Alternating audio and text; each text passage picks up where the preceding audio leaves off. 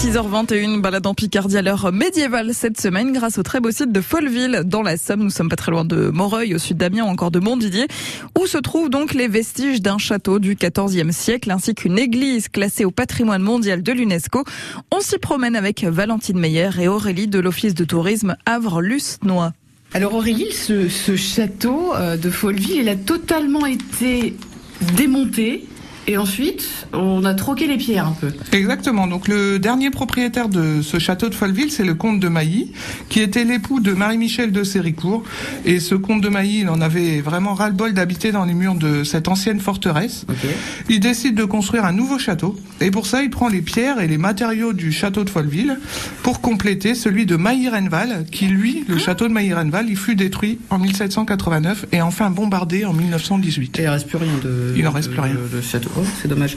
Euh, ce, ce, château, ces, ce, ces, vestiges de château, ils sont devenus quoi après? Parce qu'il reste quand même. Euh, un, un, un, fond de château. Un très joli morceau, tout à fait. Alors en fait, en 1990, donc à l'époque, c'est le CIVOM, ce qui est aujourd'hui la communauté de communes à ah. Qui va racheter euh, le site de Folleville, donc ouais. le, les vestiges du château et puis euh, quelques parcelles de terrain autour. Aujourd'hui, ça représente 3 hectares et demi de terrain. Okay. Et qui va donc d'abord le nettoyer parce qu'il était rempli de végétation. Et puis ensuite faire différentes tranches successives de travaux pour le rendre accessible au public. Il en reste ouais, une ouais. à faire. Et puis euh, surtout envisager divers développements pour faire vivre ce site de Folleville. D'accord, site touristique euh, du coup. Voilà. Euh, moi j'ai une question quand même. Dans ces vestiges qui marquent le plus, c'est quand même cette immense tour de guet qui est extrêmement bien conservée. Euh, elle est assez atypique. On la voit de loin d'ailleurs quand on arrive ici à Folleville. Alors on la voit de très très loin puisqu'elle mesure 25 mètres. Ah ouais. Donc la particularité de la tour de Folleville, c'est surtout, c'est ce qu'on appelle une tour de guet puisqu'elle était en fait euh, dédiée à la surveillance. Elle est composée à l'intérieur d'un immense escalier qui monte jusqu'en haut. Okay. Et en fait la particularité de cette tour, c'est sa forme puisqu'elle est ronde à la base.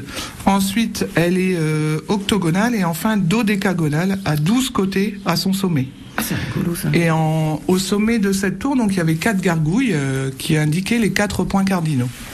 Ah, ok.